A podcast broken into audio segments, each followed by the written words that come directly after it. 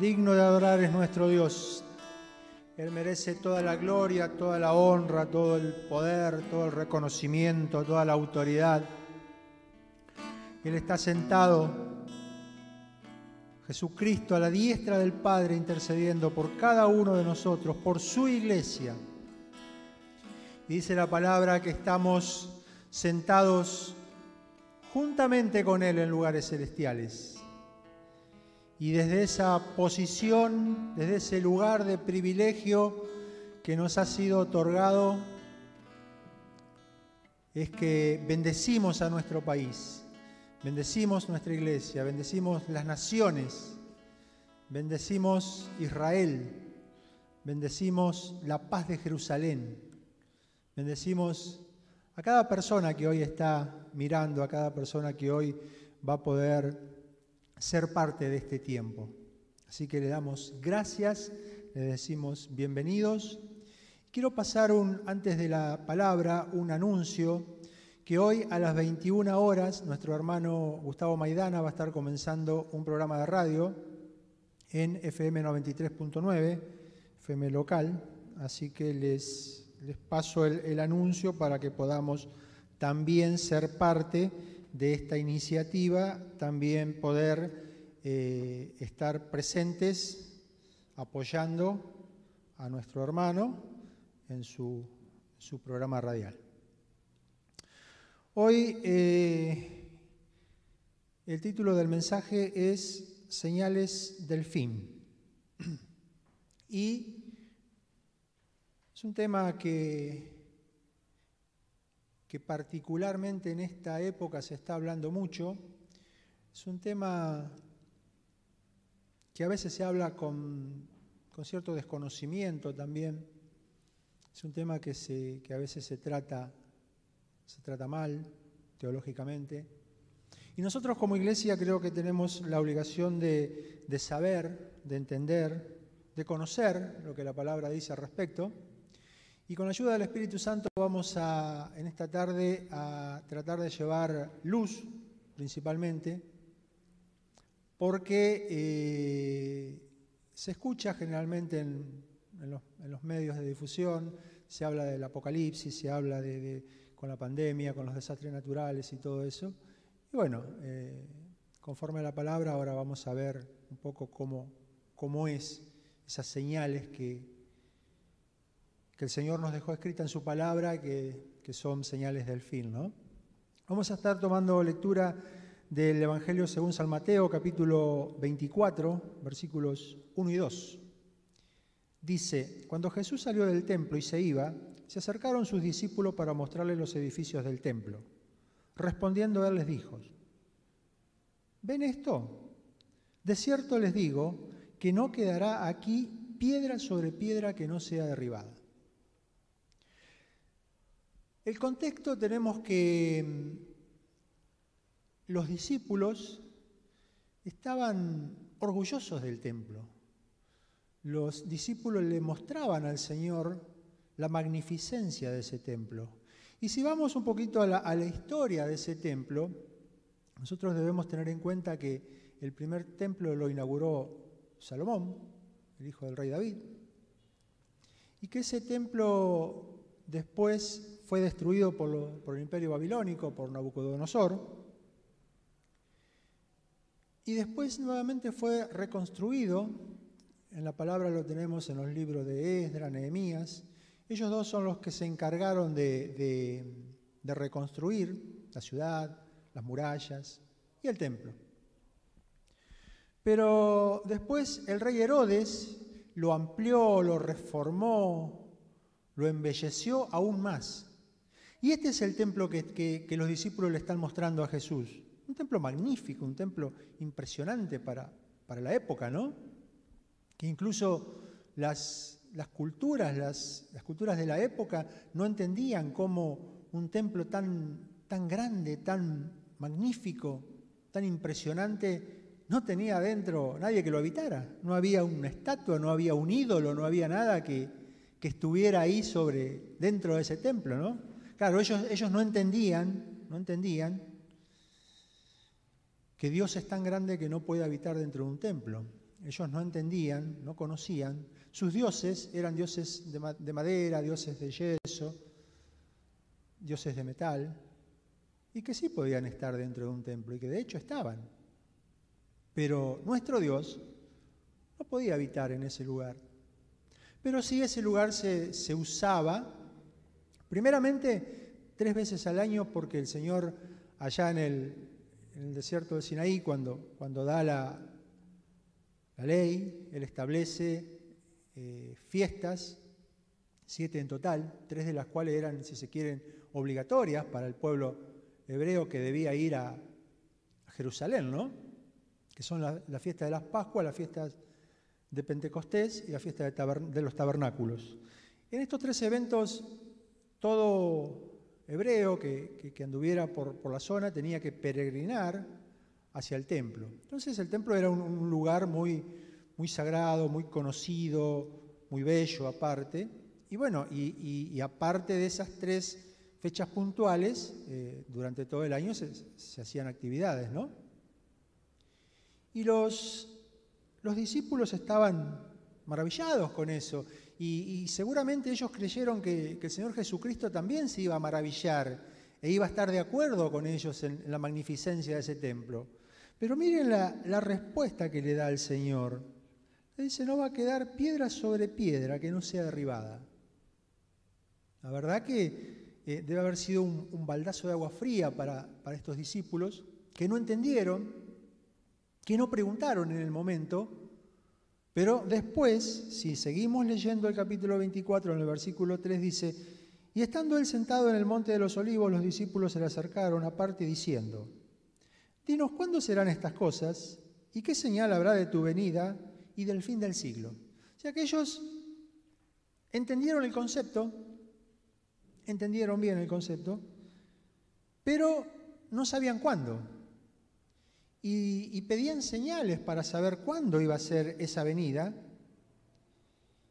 y cuándo iba a ser el fin del siglo, el fin de los tiempos, ¿no?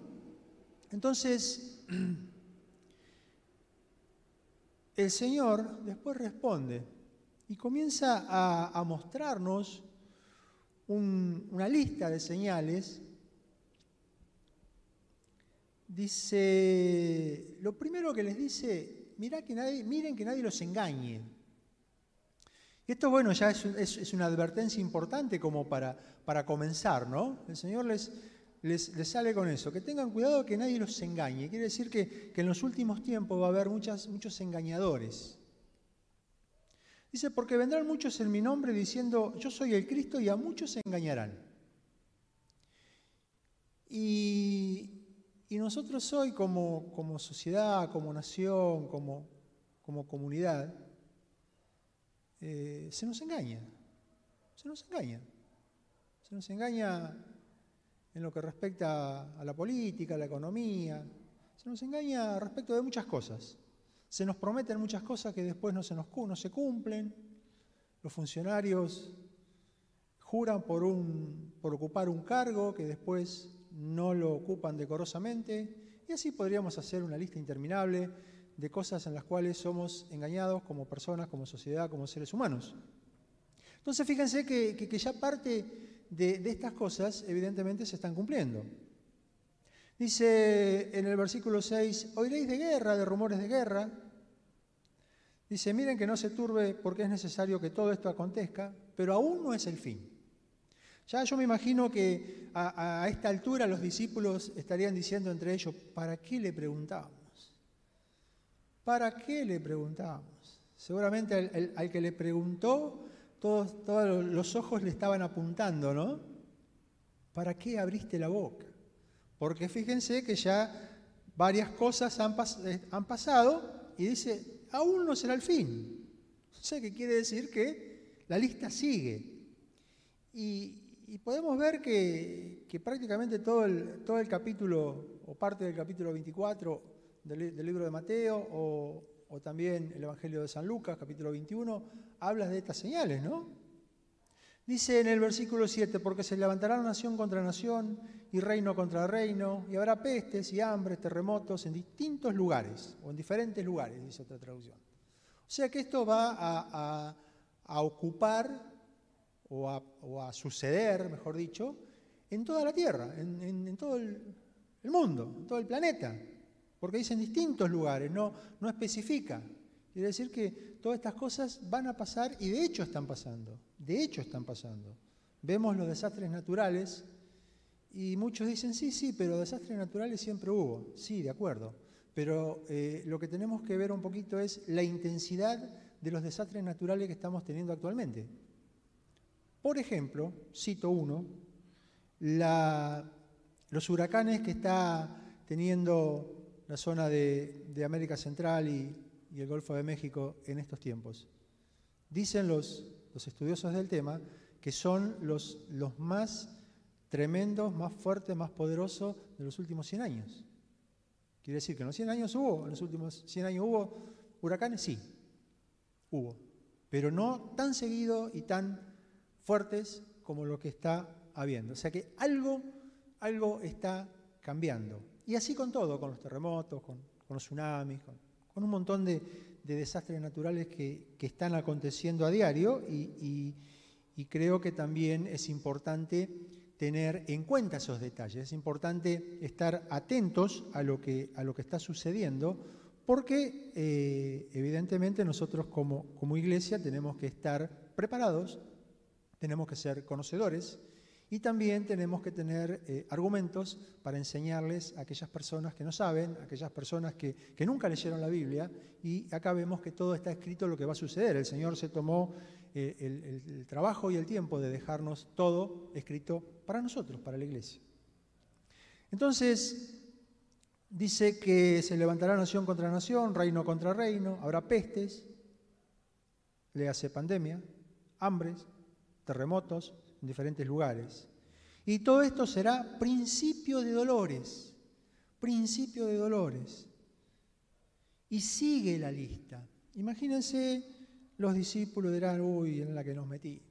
Hubiese sido mejor no preguntar, no saber nada de esto, me imagino que, estarían pensando. ¿no? Pero qué importante que esto quedó plasmado para que nosotros como iglesia en, los últimos tiempos sepamos cómo se están sucediendo los acontecimientos y cómo van a suceder. ¿no?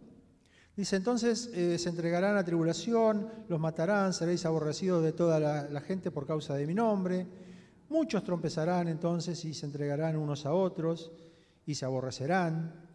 Dice, y muchos falsos profetas se levantarán y engañarán a muchos.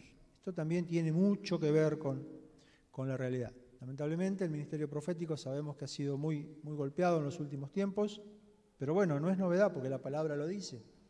Y el ministerio profético es uno de los cinco ministerios fundamentales de la iglesia, los cinco pilares básicos de nuestra iglesia, y está pasando por esta situación.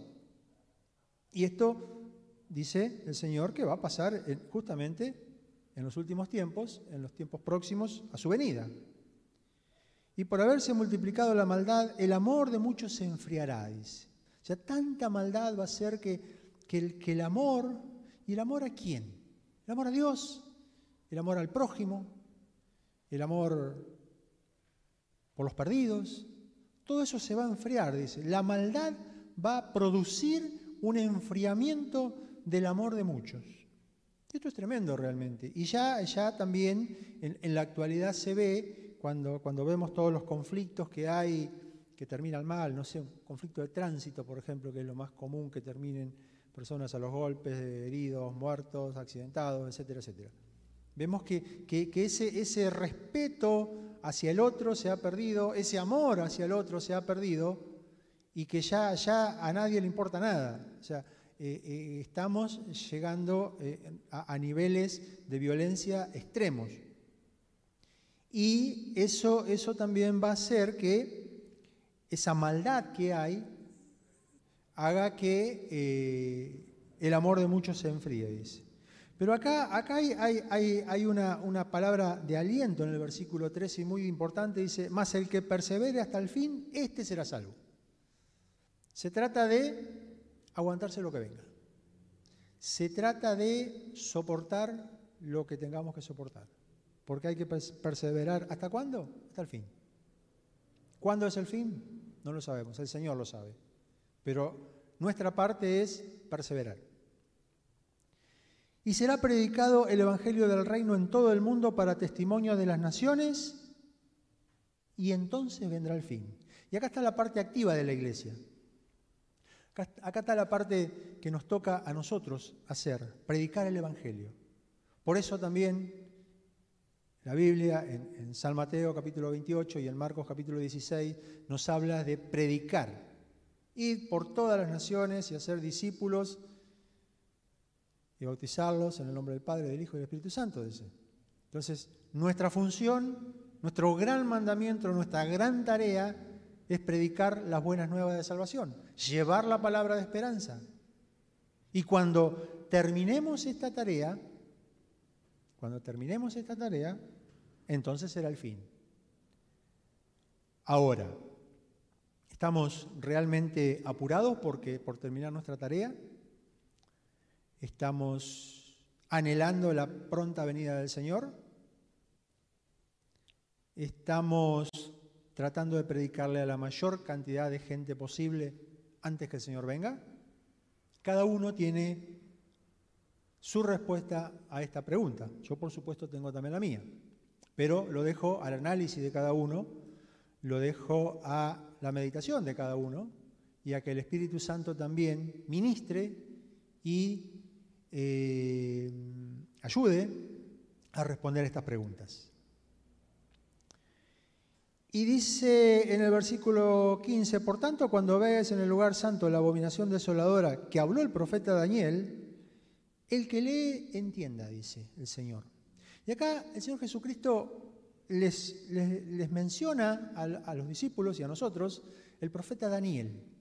¿Y qué, qué tiene que ver el profeta Daniel con esto? Sería la pregunta recurrente.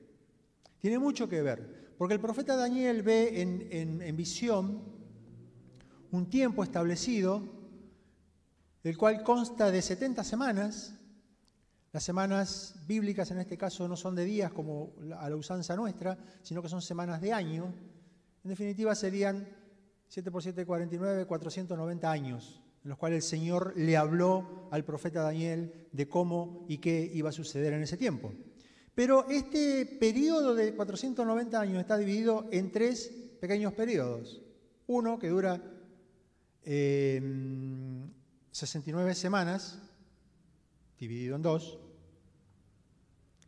y el último de una semana, o sea, siete años. ¿Vamos hasta ahí? En total, el, primer periodo, o las 69 semanas, arrancan 483 años, los cuales ya están cumplidos. Cuando nosotros vamos a la explicación de Daniel capítulo 9, vemos que ya eso se cumplió, que ya es historia. Porque habla desde que el tiempo comienza con la reconstrucción del templo, justamente, de Mías, Esdra y Zorobabel, que yo les mencioné al principio, y termina con la muerte del Mesías. O sea que ese tiempo ya está cumplido, es historia. En el tiempo del profeta Daniel, obviamente fue una profecía, se cumplió casi 600 años después, pero es una, profecía de doble cumplimiento. Tiene un segundo cumplimiento que es justamente con la segunda venida del Señor. Y ahí el profeta Daniel visualiza perfectamente qué es lo que va a suceder, cómo va a suceder, eh, cómo va a ser la venida del Señor. Así, rapidito, eso, eso si, alguien lo quiere ver, está en el libro de Apocalipsis, que es hermoso para leer, es, es interesante conocerlo, es interesante estudiarlo, es interesante interpretarlo. Eh, en el cual nos muestra cómo va a ser ese tiempo que en teología se conoce como la gran tribulación. Es un periodo de siete años dividido en dos, periodos de tres años y medios, en los cuales va a ser eh, restablecido ese templo que el Señor acá, en Mateo 24, profetizó que se iba a destruir y verdaderamente se destruyó en el año 70 justamente, treinta y pico de años después que el Señor soltara esa palabra, el templo se destruyó por parte del Imperio Romano, el general Tito destruyó totalmente ese templo y la ciudad de Jerusalén, e Israel desde ese momento desaparece como nación, hasta el 14 de mayo de 1948, siglo pasado. Realmente Israel desaparece como nación. Y justamente la profecía de Daniel nos indica que va a haber un tercer templo y que se van a hacer los sacrificios y que va a estar el sacerdocio del Antiguo Testamento funcionando. ¿Por qué? Porque el Señor viene en su, segunda venida básicamente a dos cosas. La primera, la que nos atañe a nosotros, es llevar a su iglesia. La palabra es muy clara al respecto y dice que seremos arrebatados, dice Tesalonicenses capítulo 4, habla de que el Señor con voz de mando, con voz de arcángel, con trompeta de Dios, dice que los muertos en Cristo resucitarán primero y dice el apóstol Pablo que luego los que hayamos quedado seremos arrebatados y nos juntaremos con Él en el aire, en las nubes, y estaremos con Él eternamente. Eso es para la iglesia. Ahora, el pueblo escogido desde el principio es Israel. El trato de Dios es con el pueblo de Israel. El pueblo de Abraham, de Isaac, de Jacob.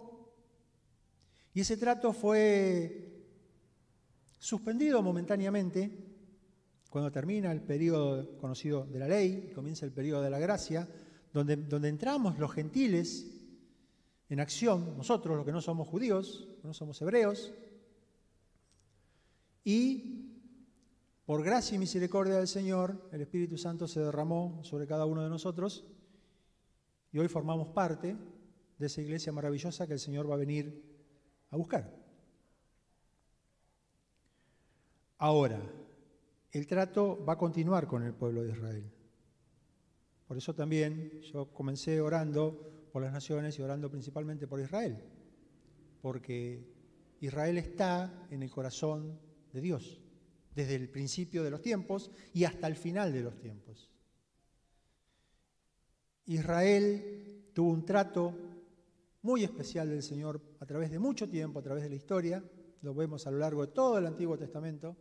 El Señor le envió, le envió profetas, el Señor soportó el desaire de su pueblo, soportó la traición de su pueblo, soportó que, su pueblo se prostituyera detrás de los dioses paganos. Se cansó, se podría decir, e interrumpió ese trato con, con el pueblo hebreo, y ahí aparecemos la iglesia, pero ese trato se interrumpió en forma momentánea y parcial. Ese trato se va a restablecer justamente con la segunda venida del Señor.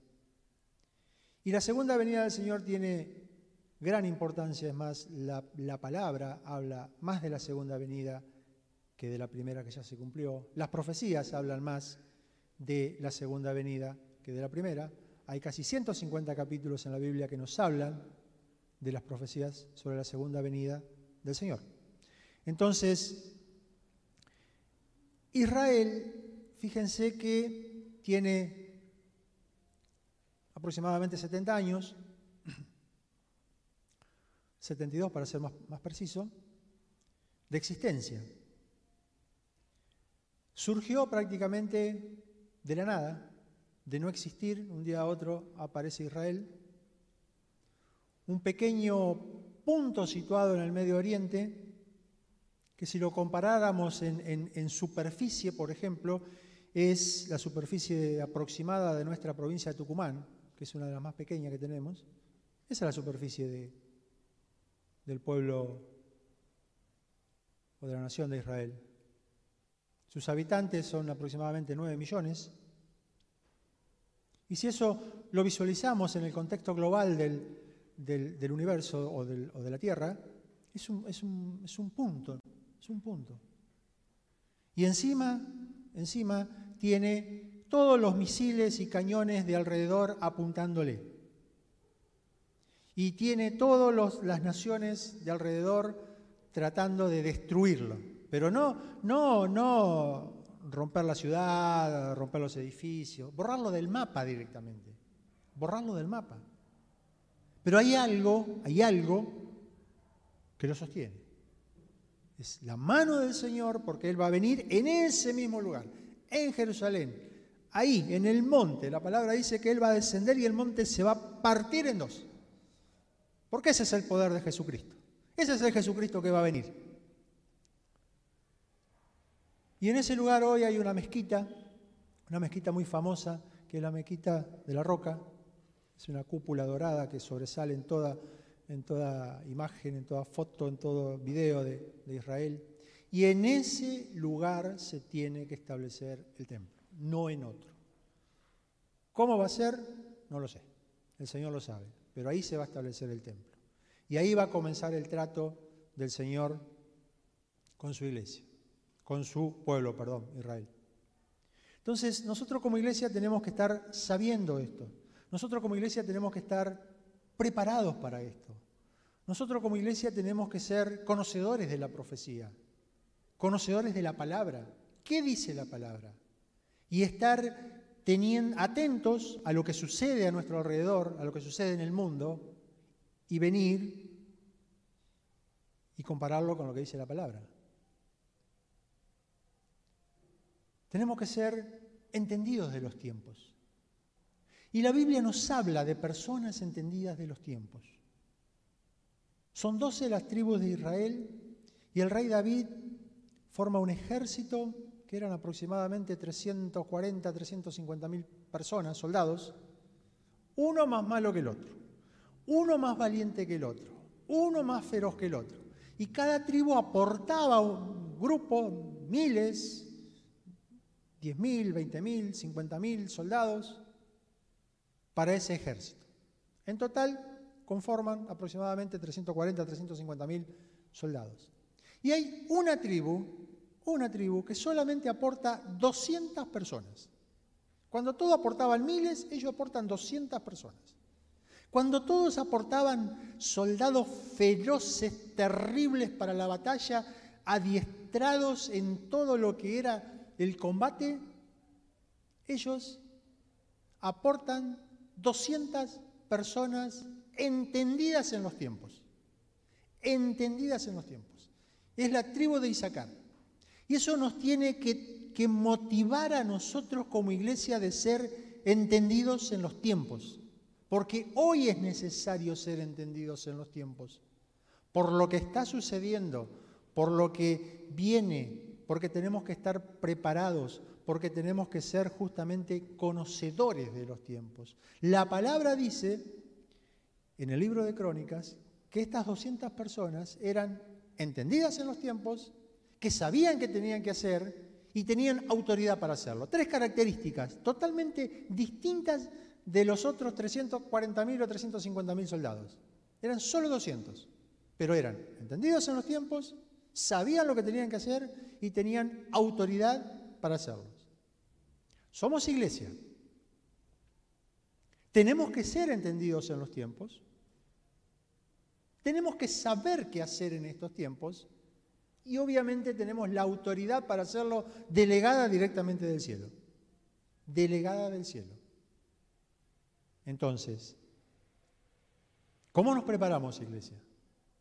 ¿Cómo estamos pasando estos tiempos totalmente atípicos que nos ha tocado vivir, un año totalmente distinto a todo lo que se conoce, no solo nuestra generación, sino las generaciones que estuvieron antes que nosotros, es un, un año totalmente atípico, donde todo se cambió, donde todo tomó otra modalidad, donde todo se hace en base a un protocolo.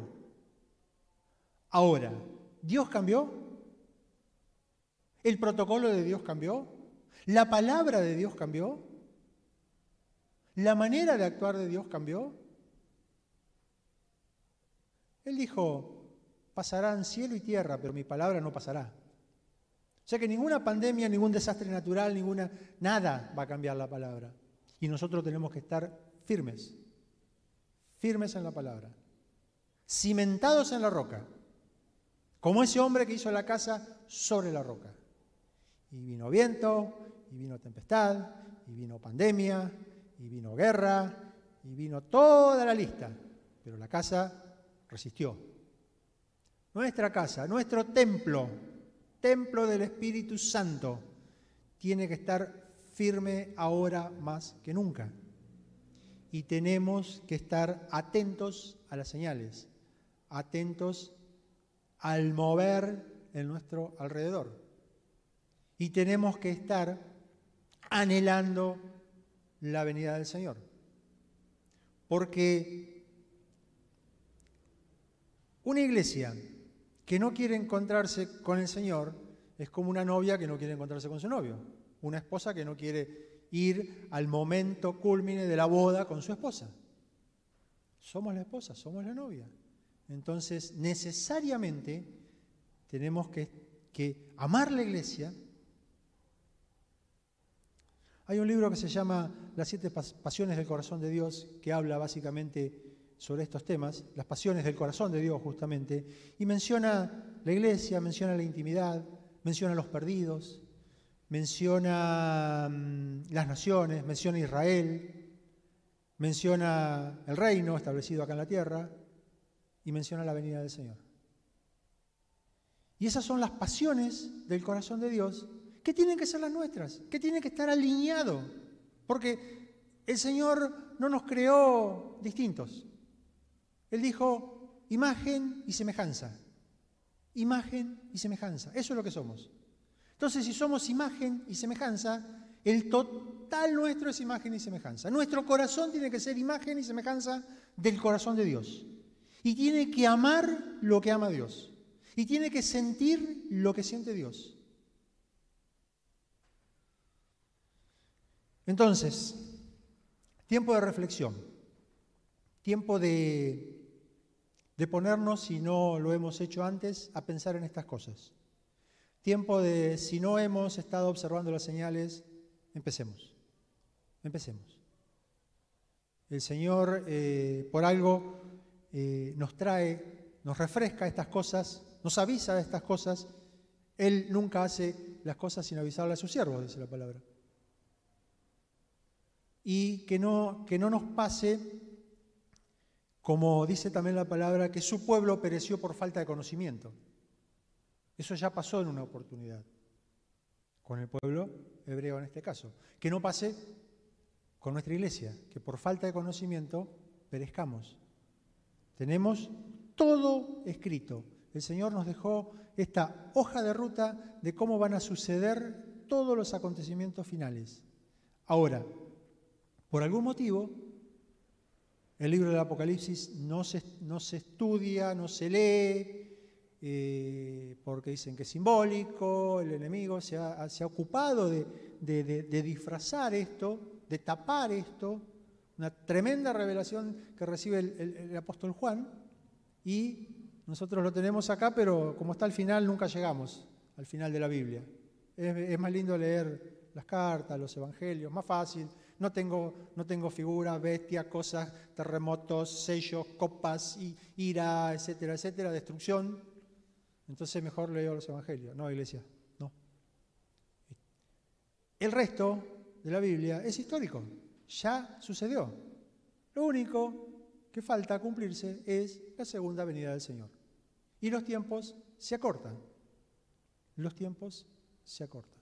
Entonces es importante prioritario, fundamental, necesario tomar conciencia de esto. Para cerrar, vamos a hacer una oración para que el Espíritu Santo ministre en cada uno de ustedes y para que podamos meditar en esto, meditar en esto, para que podamos eh, preguntar si no sabemos, para que podamos indagar en la palabra si, si es necesario. Si es necesario, podemos investigar, escudriñar, buscar los tesoros escondidos que están acá adentro. Y dice la palabra que el que no tiene sabiduría, porque alguien puede estar pensando, ¡ay, pero yo no sé, no entiendo! La palabra dice en el libro de Santiago que el que no tiene sabiduría la pida y el Señor le va a dar en abundancia. Entonces pida sabiduría.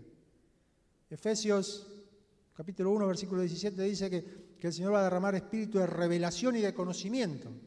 Pidamos ese espíritu de revelación, de conocimiento de la palabra para que juntos podamos transitar estos tiempos finales y estar anhelando, anhelando la venida del Señor, esperando, apurados, apurados.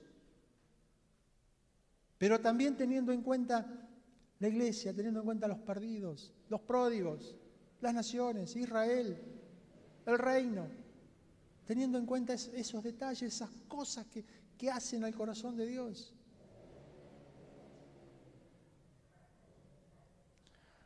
Señor, Padre Santo, Padre bueno, Padre maravilloso, primeramente te damos gracias, Señor, porque tu palabra nos habla a tiempo, Señor.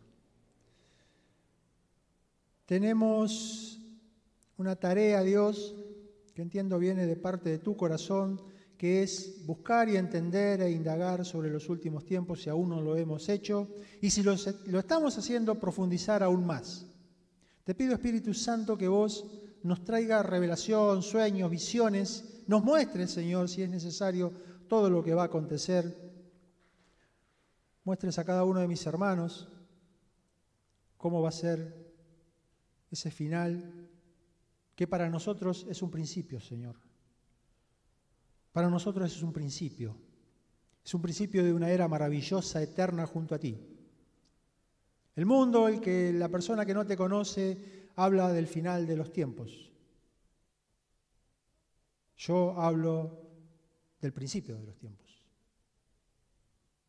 Ese principio de una vida eterna junto a ti.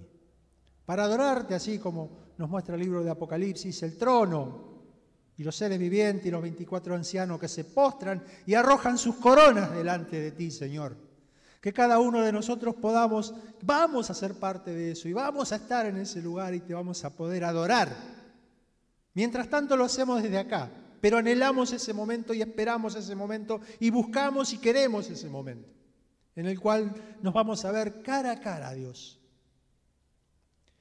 Te damos gracias, Señor, por cada persona que va a ver, a escuchar este mensaje. Te damos gracias, Señor, por tu iglesia. Gracias, Dios, por cada uno, líderes, pastores, obreros, jóvenes, niños, adolescentes, ancianos. Te pido una bendición especial, Dios. Una bendición especial sobre cada matrimonio, sobre cada familia, Dios. Te pido, bendito Rey, que vos movilices a tu iglesia. Movilice los altares familiares, Dios, los altares de adoración, para que podamos estar viviendo a la distancia, pero juntos en el Espíritu, tiempo de adoración, tiempo de intimidad contigo, tiempo de reflexión, tiempo en el cual vos nos vas a hablar y nos vas a mostrar cuáles son todos los pasos que vamos a caminar de aquí hasta encontrarnos contigo. Te damos gracias en el nombre del Padre, del Hijo, del Espíritu Santo. Amén y amén. Gracias Iglesia, un saludo a todos, Dios los bendiga, los extrañamos, los amamos eh, y vamos a, a meditar en esto. Que Dios les bendiga. Gracias. que me define y recuerda quién soy. Estoy rendido a tus pies, reconociendo que dependo de ti, que no existen circunstancias que puedan apagar